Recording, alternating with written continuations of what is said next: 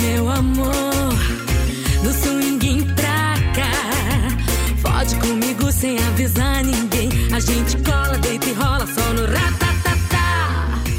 Essa é a música Xanalá, hit da cantora paraense Gabi Amarantos, com participação da pernambucana Duda Beat, que vai direto ao nosso ponto de hoje. Ela, a vagina ou vulva, a gente vai falar sobre isso, que virou celebridade no mundo da beleza, do comportamento e do pop. Já reparou que toda hora aparece um novo tratamento, um artigo de jornal ou música com a vagina em pauta? Ou vulva, se você quiser ser realmente precisa a respeito do que a gente está falando. A vulva é a parte externa do órgão genital e a vagina é a parte interna. E voltar as atenções para a vulva não é coisa de agora, não. E nem tem a ver com a pandemia. A Gwyneth Paltrow lançou no site de bem-estar que ela dirige, o Goop, vários produtos para esse órgão. E também uma vela que tinha o cheiro da vagina dela. Vendeu tudo. Ah, e muito antes disso, a cantora Erika Badu já tinha lançado os incensos com o aroma dela, o Badu Pulse. E as edições esgotam em questão de horas.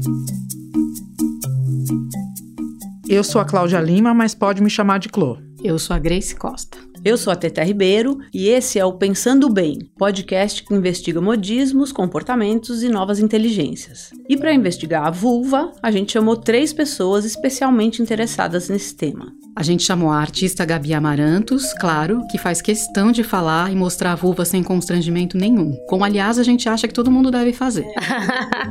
a Xana é pop, a Xana é pop, a Xana é tech, a Xana é tudo.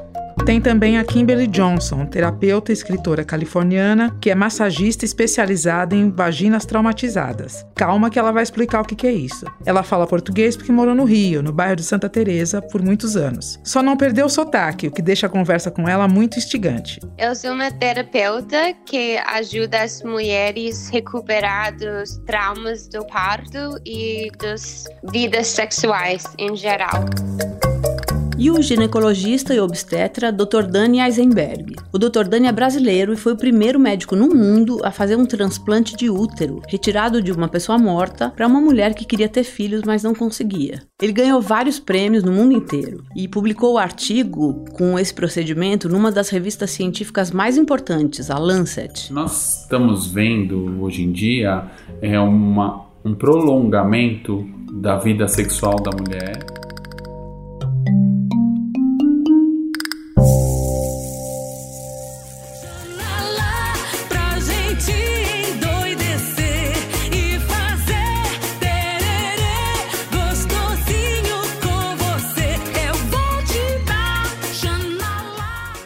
Gabi, como surgiu sua música Xanalá? Essa música surgiu de uma vontade de falar do prazer feminino. Acho que não só falar da Xana, mas falar de todo esse território. Desde o clitóris, de falar dessa questão da sexualidade de uma forma mais livre. Porque a gente sabe que tem muito conteúdo falando disso, mas não do nosso ponto de vista. É um órgão nosso, então a gente tem que se apropriar desse lugar. E a gente tem que falar da nossa Xana. E eu queria muito trazer a representatividade. Vários formatos, várias cores de pele, várias texturas diferentes. Então no clipe a gente tomou muito cuidado assim para que todas as mulheres, ou a maioria delas olhassem essa minha Xana tá ali. Aquela ali é a minha. A minha é essa aqui da direita. Então a gente quis muito trazer isso para que a mulherada se enxergasse. Que eu acho que é um momento que a gente está precisando falar sobre isso, porque isso ainda é uma questão pra gente, né? Mas você acha que a vagina, a Xana, como você fala, tá vivendo um momento? Um momento pop. Eu acho que a Xana tá vivendo, sim. Esse momento engraçado que menos de 30 anos que a gente foi descobrir sobre a anatomia do clitóris. E acho que a gente tá num momento propício de poder falar sobre isso. E o feminismo ajuda muito porque a sociedade tá mais aberta a falar desse assunto. Eu, quando era criança, tinha um mau tabu, eu não sabia nada sobre sexo. Minha mãe nunca conversou comigo. Hoje em dia é super didático. A minha sobrinha tem 12 anos. Quando eu cheguei em casa, ela falou: Tia, eu vi o vídeo de Xana lá. Eu adorei. Achei maravilhoso. E, tipo, é isso que a gente quer, sabe? Trazer pra, pra essa mulherada esse lugar de prazer, da gente entender que o prazer é um direito nosso.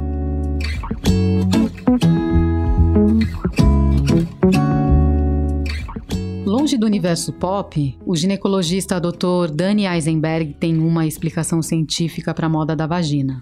O que nós estamos vendo hoje em dia é uma, um prolongamento da vida sexual da mulher e por isso uma atenção maior com a qualidade da atividade sexual e que envolve uma melhora da qualidade do tecido vaginal também. Nós vemos hoje as mulheres, apesar de passarem pela menopausa, elas utilizando várias terapias hormonais e não hormonais para que você tenha uma melhora da qualidade de vida, o que envolve também a melhora, a melhora aí da hidratação da vagina, melhora da espessura do tecido e que permita a pessoa manter uma prática sexual sem dor, prolongando aí a vida sexual prazerosa.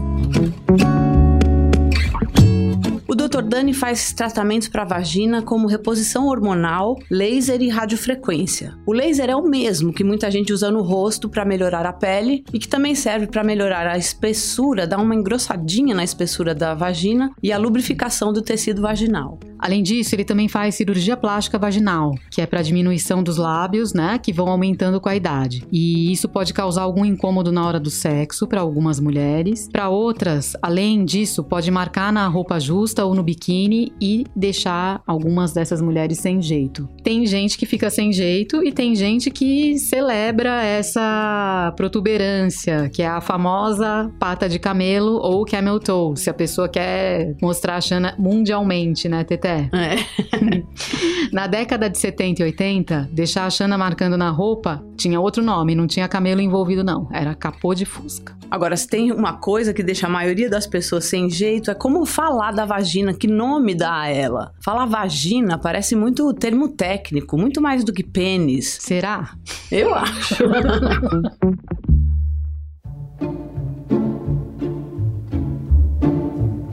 Xana, xoxota, buceta, periquita, perereca, perseguida, bubuca e pepeca, que é a minha preferida. Pode incluir aí o da sua preferência, é um vale tudo, e que demonstra como a gente tem pouca intimidade com esse nosso órgão. Mas isso está mudando. E agora tem gente como a Kimberly Johnson no mundo. Ela é americana, morou alguns anos no Brasil, é ex-professora de yoga e teve uma experiência traumática no parto 12 anos atrás. Então, há 10 anos, ela decidiu estudar vagina, focar sua vida na parte do corpo que ela chama de o centro do centro. Ela faz um trabalho manual na vagina como uma quiroprata ou uma terapeuta que supostamente faz as mulheres entrarem em um contato mais íntimo com seu órgão sexual e se libertarem de traumas do passado ou de inibições na hora da transa.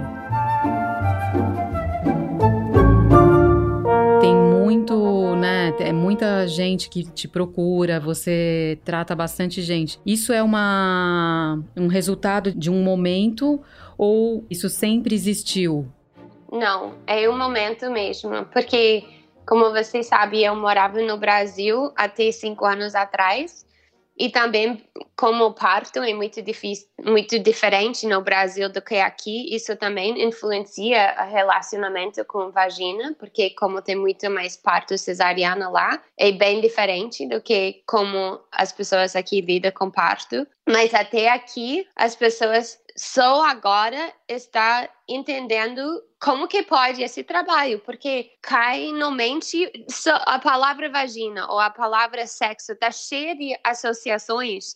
Então, você fala do que eu faço e para uma pessoa a pessoa está achando que de jeito nenhum meu marido não vai gostar de alguém me tocando assim. Outra pessoa está tá pensando, poxa, eu preciso disso mesmo. Outra pessoa está falando, nossa, que bacana, mulher que eu confio, que vai me ensinar mesmo. Outras pessoas falam, nossa senhora, eu acho que todas as mulheres 3 mil anos atrás estavam todas fazendo para todo mundo, sabe? Tipo, pessoas ficam na minha maca e falam para mim, eu tenho certeza que essa é uma coisa muito anciã, que antes que a gente ficou tão domesticados e industrializados, que as pessoas tinham essa intimidade um com o outro, porque é uma coisa muito humana. Você acha que esse foco na vagina atual é, surgiu na esteira do movimento feminista que desabrochou de novo alguns anos atrás? Claro, porque é uma coisa era invisível e era uma coisa que tinha que,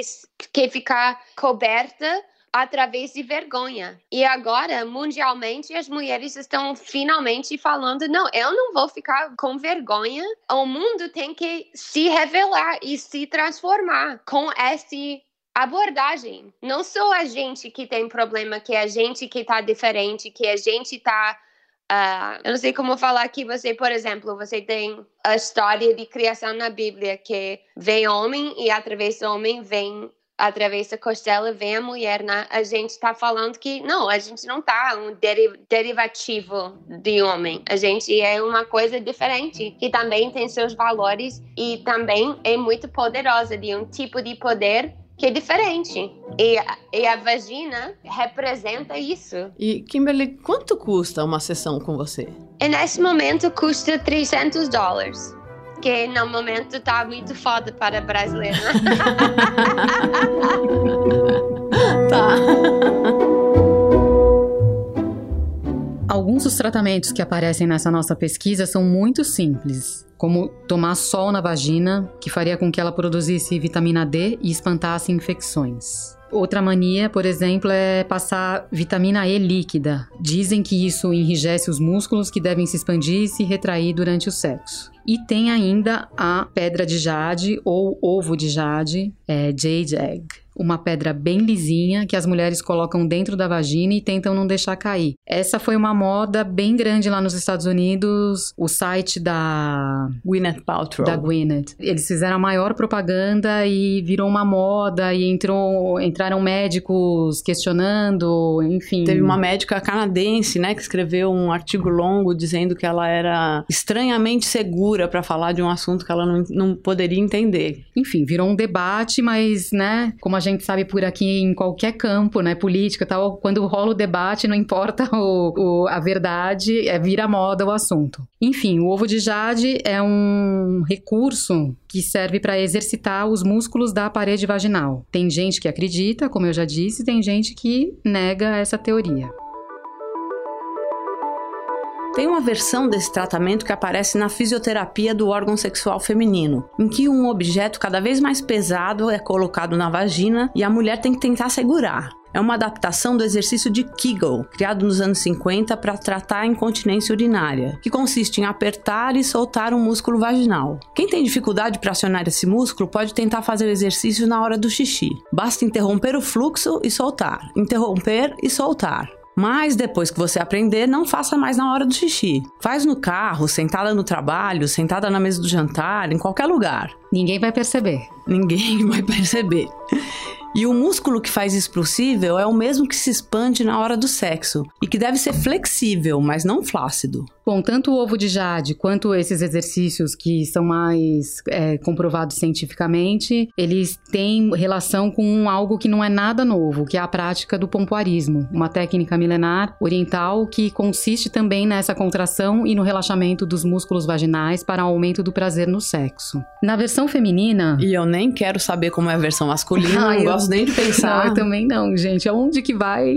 Onde vai enfiar aquela bolinha? Não sei também. Bom, na feminina feminina, são introduzidas as bolinhas chamadas Benoit na vagina. E elas são ligadas por um cordão de nylon ou silicone e vão aumentando de tamanho. A ideia é conseguir introduzir as bolinhas cada vez maiores e depois expulsá-las da vagina com os músculos do próprio órgão. Quem assistiu Priscila acho que lembra, né? Acho que é a cena Claro, clássica. tem uma cena bem marcante, eram com bolinha de ping-pong, mas a mulher fazia um show em um bar, levantava na, em cima da mesa e expulsava as bolinhas de ping-pong com a vagina. Aqui no Brasil, acho que tem outros jeitos de tratar a vagina. A Gabi Amarantos contou alguns pra gente.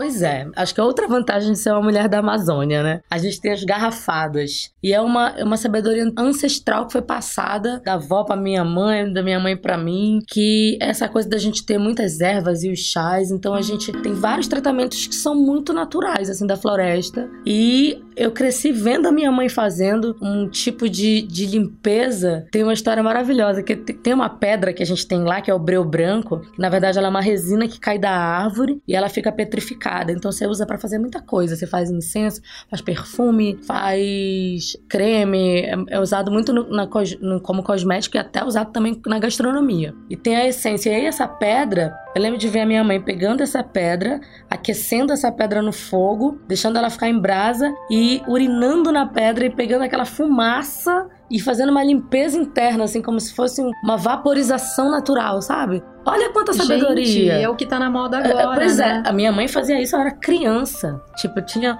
5, 6 anos e a minha mãe já fazia isso, porque ela aprendeu com a mãe dela. Aprendeu, é, sabedoria indigenista, sabedoria da floresta, das mulheres da floresta. Que agora precisa vir uma grande marca chancelar, alguém chancelar e alguém de fora dizer, pô, isso aqui é o ouro, tipo, tá tudo aqui na, nessa floresta que a gente tá queimando. Tá tudo aqui, sabe? Se você for a Belém, na Feira do Ver Peso, procurar uma das. Tem a, a parte das herveiras, que é a parte que eu mais gosto, que tem as essências, os perfumes, os banhos de cheiro. E aí tem as garrafadas. Aí elas vão. Elas, elas têm vários tipos de garrafada. Eu uso muito. Garrafada, da é Chacoló. Um banho de erva. É um é banho isso? de erva que você aplica, ou que você. Tem umas que você toma. E ela faz uma limpeza também, mas ainda é algo que só só se você for em Belém, né? Já era algo que já poderia estar sendo comercializado por, sei lá, farmácias que tem uma, uma medicina mais natural.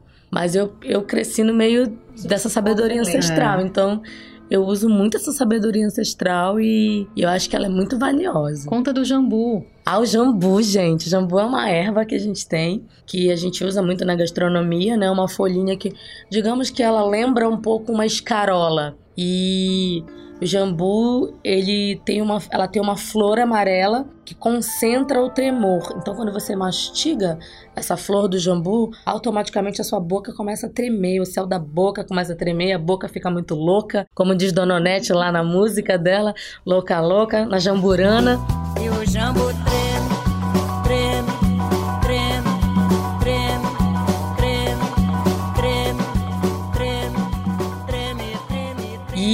as índias também usavam o jambu no ato sexual para que a ereção do parceiro levasse mais tempo. Hoje em dia já tem algumas marcas fabricando lubrificante de jambu. Eu já experimentei uma delícia, gente, recomendo para vocês.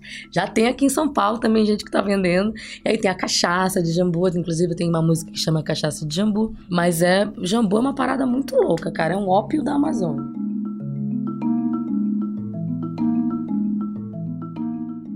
A vaporização que ela menciona aqui é o que eu e a Teté batizamos de sauna vaginal. Tem vários nomes é, rolando por aí, mas é, o, o funcionamento é uma sauna vaginal, né, Teté? É isso aí. Em inglês chama vaginal steaming. Então, esse é um dos tratamentos mais populares hoje em dia lá nos Estados Unidos. Aqui também já tem gente fazendo e são diferentes, é, as formas são diferentes dessa versão da mãe da Gabi. O intuito é o mesmo, mas é assim, ó, nos Estados Unidos onde surgiu e agora no resto do Brasil, para fazer uma sessão de vapor vaginal precisa de um mini equipamento. Aí você coloca a água num, num equipamentozinho que parece um inalador, deixa essa água esquentar, faz a água virar vapor e senta, me- meio que senta em cima, assim, não é colada, mas, né, fica a uma distância para o vapor. É, em alguns casos você fica de cócoras, em outros tem uma cadeira que o vapor vem lá de baixo. É, a Kimberly, por exemplo, já testou e adora a técnica. Eu gosto muito das resgate da prática de vapor que a gente usa para tratar coisas diferentes da vagina. Então, em inglês a gente chama de vaginal steaming. Eu não sei exatamente como está chamado no Brasil. Ainda não tá chamado, mas poderia ser uma sauna vaginal. Acho. Tá, ok. Ah, é muito efetivo para muita coisa. E é, é bem simples. E brasileira já, já é familiar com, com banhos, né? Porque banhos com ervas é uma coisa que existe, pelo menos na minha, no meu mundo brasileiro. E é uma coisa que é muito prazeroso e é cheiroso e não tem nada a ver com limpando vagina também, tem que falar isso. E também, em geral, as pessoas, mundialmente, a gente está indoctrinado nessa sensação que a vagina é sempre precisa ser mais rígida, precisa ser mais forte. E não é isso. A vagina precisa ser flexível e saudável, igual qualquer outro músculo. E, funciona bem parecidamente. Então, tipo, você tem que expandir ela e também você tem que retrair ela. É um movimento como se fosse uma água viva. Então, sauna de vagina eu acho muito bacana por muita, muitas coisas. E também só para circulação, faz uma lavagem do útero. Então, se tem coisas nos bordes do útero, onde, por exemplo, se a menstruação desce e não tá a sangue tá, vamos dizer que tá meia pretinha ou marrom ou a textura tá estranho, isso vai fazer uma limpagem e também limpeza, sorry, e também faz as menstruações menos dolorosas para as pessoas que que têm cãibras e outro tipo de dor durante a menstruação. E, e, tem algum tratamento que você acha que é truque, que não, não serve para nada e que as pessoas estão começando a fazer?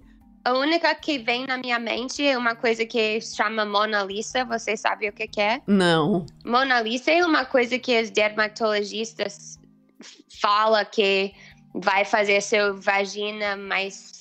How do you say juicy or like I forget what that's called. Uh, gostosa? é, que vai fazer seu vagina mais gostosa e vai ficar mais lubrificada. E basicamente um tipo de laser que eles vai dentro da vagina, é muito caro também. E eu acho que é completamente ridículo, pessoalmente. Tem também outros lasers aqui no Brasil que eu vejo em clínicas de dermatologista e clínicas de beleza, que alguns prometem clarear a vagina e tem até cirurgia para o rejuvenescimento de vagina. É, para mim, esse é tipo o fim do mundo. É, é, quando o pessoal começa a falar de cirurgia vaginal plástica, realmente para mim, tipo, a gente já chegou quase no inferno. Eu, eu não consigo entender como a gente pode ficar tão indoctrinada como se fosse uma a vagina igual uma face, né? Gente que tem nariz grande, gente que tem orelha pequena, gente que tem lábios grandes, pequenas e nenhum tipo de formato quer dizer que você vai experimentar mais ou menos prazer. nenhum. Você pode ser gorda, você pode ser magra, você pode ser qualquer coisa e a vagina também e o acesso ao prazer igual. Agora apareceu um atrito aqui entre o Dr. Dani e a Kimberly. Ela acha que tratamento com laser e cirurgia plástica são o fim do mundo. E ele alerta para os exageros na plástica e para a falta de critérios científicos dos tratamentos naturais. Ouve só. Do mesmo jeito que as pessoas se preocupam com a aparência, com o cabelo, elas têm se preocupado também com a aparência do órgão genital porque elas querem ter uma vida sexual prazerosa por mais tempo e com a mesma qualidade que ela tinha antes da menopausa na pós-menopausa. Então, isso é mais uma conquista uh, da mulher. É óbvio que a gente tem que tomar cuidado com os exageros, né, das perfeições, uh, na verdade, porque nós temos vários tipos de padrões de normalidade, não existe um único tipo, e às vezes pequenas imperfeições ou pequenas alterações de tamanho são consideradas normais. Então a gente, assim como existem excessos na cirurgia plástica facial ou corporal, nós também temos que tomar cuidado com os excessos uh, na cirurgia plástica íntima. Tem alguma, um, algum tratamento que você já ouviu falar que não faz sentido nenhum, que é, que é uma, uma coisa que engana as pessoas, que não, não traz benefício nenhum? É, nós, nós tínhamos antigamente, infelizmente, a minha formação foi, foi no Hospital das Clínicas e infelizmente lá nós nos deparamos com algumas mulheres que usavam substâncias cáusticas como pedra, pomes dentro da vagina, porque aquilo teoricamente deixaria a vagina mais apertada e por isso melhoraria a vida conjugal. Nós víamos às vezes uh, queimaduras muito extensas e que aquilo só trazia uh, cicatrizes, fibrose e não só melhora, mas aquilo piorava a vida conjugal. Então muitas vezes as pessoas confundem coisas naturais com coisas saudáveis. Então, a medicina se preocupa muito em fazer o bem e não fazer o mal. Então, não utilizar às vezes terapias aparentemente mais naturais sem uma comprovação científica, porque aquilo pode trazer sim um prejuízo. Tem gente que esquece que veneno de cobra também é muito natural, mas nem por isso faz bem para a saúde, né? Vale para sua vagina e para sua vulva, o que vale para qualquer parte do corpo. Cuidado, informação e referência. Buscar especialistas de confiança para confiar a sua vulva e lembrar que quase sempre ela é perfeita nas suas singularidades. Geralmente não tem problema ser diferente não, viu, gente? Agora, cultura e conhecimento também são essenciais. Ainda tem muito preconceito em relação à vagina e à vulva. Desde cedo, as meninas aprendem que não deve pôr a mão, que tem que sentar de perna fechada para ninguém ver, que tem cheiro ruim ou que é nojenta. Se a gente não tirar tudo isso da frente, vai passar a vida tendo uma relação ruim com uma parte que é muito especial do nosso corpo. Até a semana que vem. A gente vai contar aqui a história de uma amiga nossa, a Patrícia Oyama, que faz parte de um grupo de pessoas que não andam juntas, nada disso, mas tem uma coisa muito em comum. Elas têm ódio da Marie Kondo. Essa aí é a guru da arrumação. Tem um best-seller que vendeu milhões no mundo inteiro, fez uma série na Netflix, vendendo essa ideia aqui, ó. Arrumar a casa é arrumar a vida. E um monte de gente entrou nessa, mas depois se arrependeu. A gente vai contar como e por que isso aconteceu. Este é o Pensando Bem. Pesquisa, roteiro e entrevistas de Cláudia Lima, Grace Costa e Teta Ribeiro. Edição de som de Natália Silva. Siga a gente no seu tocador de podcast preferido e até o próximo episódio. Tchau!